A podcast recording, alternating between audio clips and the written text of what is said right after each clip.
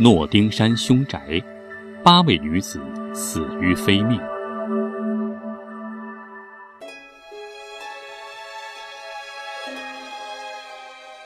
这个案件发生在一九四八年，这一年复活节的时候，伦敦一对青年夫妻莫蒂西和他怀孕的妻子贝利尔搬到了伦敦诺丁山瑞灵顿街十号。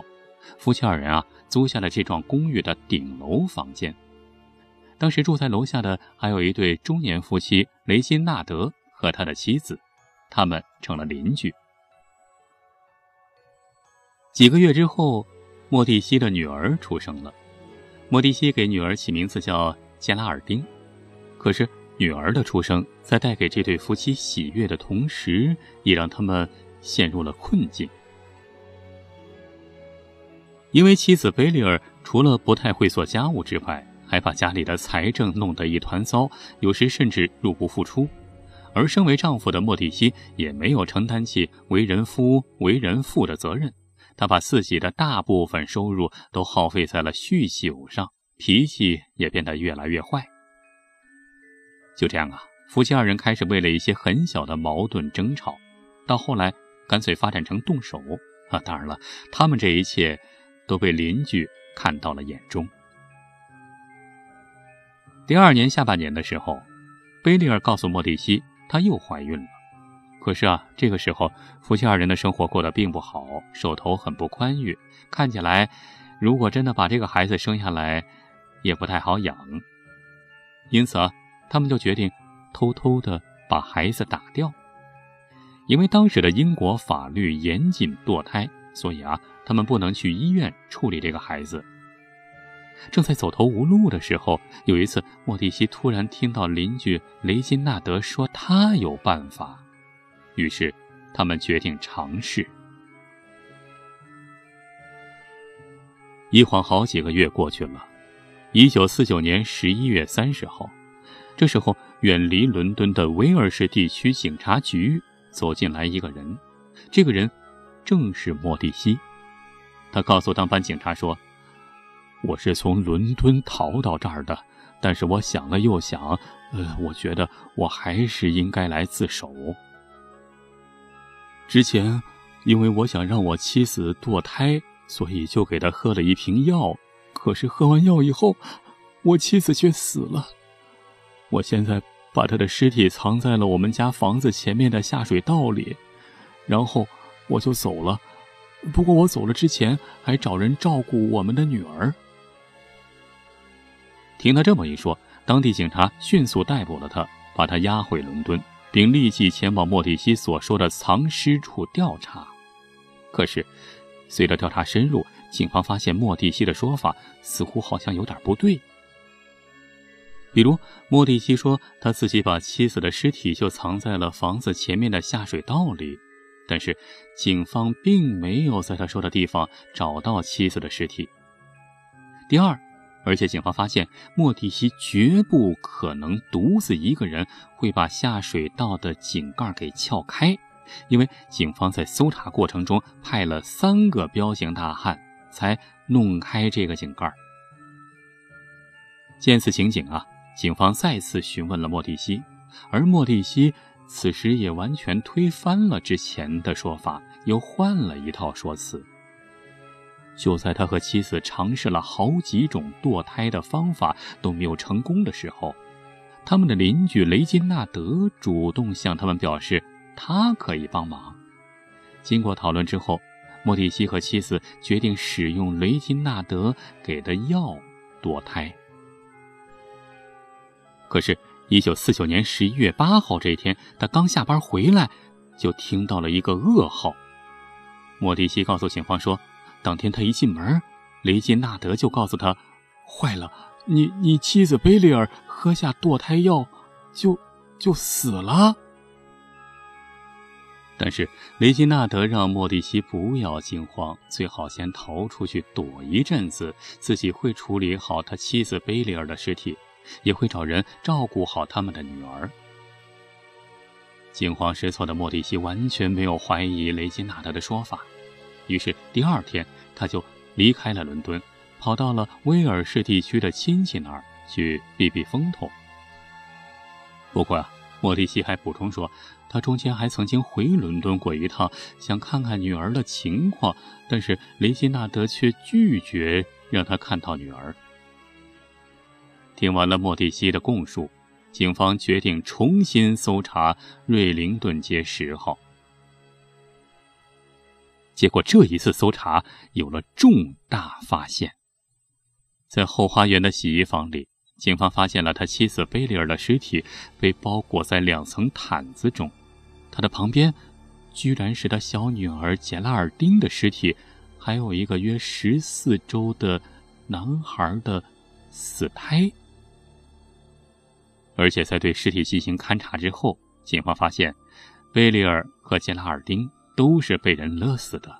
而贝利尔的面部擦伤，反映出他在死前还遭受了残酷的殴打。不过，警方的调查似乎也就止步于此。尽管他们在莫蒂西自首之后曾经多次搜查这里，但是似乎没有发现更多的秘密。再说回本案目前最大的嫌疑人莫蒂西，也许是见到事情超出了他的预料，也或许他终于察觉了事实和自己所以为的有出入。莫蒂西第一时间向警方指控。称一定是雷金纳德在为妻子实施堕胎术的时候杀死了妻子。不过，莫蒂西的指控在警方看来可信度并不高，因为他们认为莫蒂西是一个几次撒谎的疑犯。而对于莫蒂西的指控，那个邻居雷金纳德当然更是断然否认。虽然莫蒂西一直拒绝认罪。他始终否认是自己杀了妻子和女儿，并且坚称是雷金纳德杀了人。但是莫蒂西还是在一九五零年一月十一日被送上了法庭。只用了短短四十分钟的庭审，陪审团就认定莫蒂西谋杀罪名成立，因此法官判处莫蒂西绞刑，并于当年三月九号执行死刑。莫蒂西杀人案到此就告一段落了，一切看来都似乎很正常。杀人的莫蒂西看似罪有应得，被害的妻子、女儿和那个尚未出生的孩子也似乎都沉冤得雪了。瑞灵顿街十号公寓恢复了往日的平静。一九五二年十二月的一天。在距离莫蒂西被执行绞刑已经过去近三年的时候，雷金纳德的妻子突然被人在自家床上给勒死了。而且，妻子在外地的亲戚还收到了一封信，信中说，因为自己患了风湿病，所以恐怕再也不能亲自写信给他了。而雷金纳德的邻居则听雷金纳德说，妻子是去住到外地去了，住到外地亲戚家了。这样一来，妻子的死亡似乎没有被外界所知。在妻子去世之后，雷金纳德也辞去了工作，为了支撑自己的生活，他变卖了可以变卖的一切财物。此外，他每周都会去领失业救济金。后来，他甚至通过伪造妻子的签名，取走了他账户中的全部存款。而就是从这个时候开始，从1953年1月19号到3月6号期间，这短短的两个多月时间里，在瑞灵顿街十号的这幢公寓中，杀戮一直在进行着。凯瑟琳是一名当地的妓女。在来到了惠灵顿街十号，完成了一次性交易之后，结果就再也出不去了。她被人谋杀了。丽塔来这条街探望姐姐的时候，认识了惠灵顿街十号的住户，在独自去做客的时候被人谋杀，遇害的时候还怀有六个月的身孕。还有一个女孩。住在伦敦的麦克伦南和她的男朋友贝克在找房子的时候，被邀请到惠灵顿街十号暂住。不过，他二人并没有接受这个邀请。但是某一天，这个女孩麦克伦南一个人被邀请到惠灵顿街十号做客的时候，她却再也没能回去。因为他同样被人杀死在这幢公寓之中。这三名女子被杀死的手法基本上都一致，死前都吸入了煤气，晕倒之后再被人勒死，而且他们在生前和死后都曾遭遇强奸。然后凶手在他们的双腿之间放上内衣这样的一些东西，用毯子包裹他们赤裸的尸体。最后，三个人的尸体被凶手藏到了厨房的食品储藏室中。储藏室的入口也被墙纸给盖住了。不过，秘密不会永久被掩盖。一九五三年三月二十号，雷金纳德从这儿搬家了。没几天之后，新的租客就搬了进来。新搬来的房客在雷金纳德的旧厨房里找到了一扇用墙纸盖住的小门。而进入这个隐蔽的储藏室之后，惊讶的发现居然有三具女尸，吓得赶紧报了警。这一次，警方彻底搜查了惠灵顿街十号这幢公寓，除了厨房、密室中的三具女尸之外，他们还在前厅的地板下发现了艾塞尔，就是雷金纳德的妻子。另外，在后花园里还找到了两具女尸。警方立即全力搜捕雷金纳德。没过几天，三月三十一号那天，罪行累累的雷金纳德被抓住了。被捕之后，他痛快地供述了自己的杀人行为。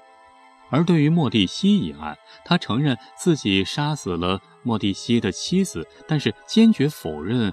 嗯，他说他没有杀死那个小女孩。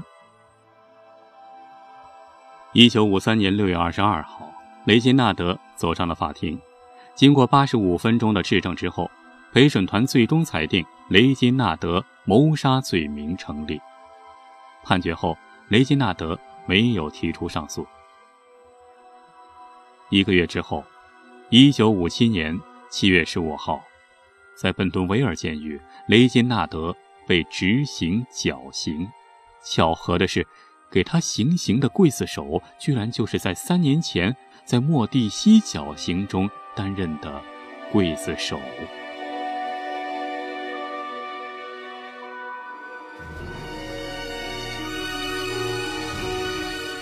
好了，今天的故事就说到这儿了。除了这个节目之外啊，如果您还想听到别的好玩的、有趣的语音故事，也欢迎您在微信里搜索老王的微信号，叫老王讲传奇，每天都会在微信里给你讲述各种各样的野史秘闻、悬疑大案、各种传奇故事。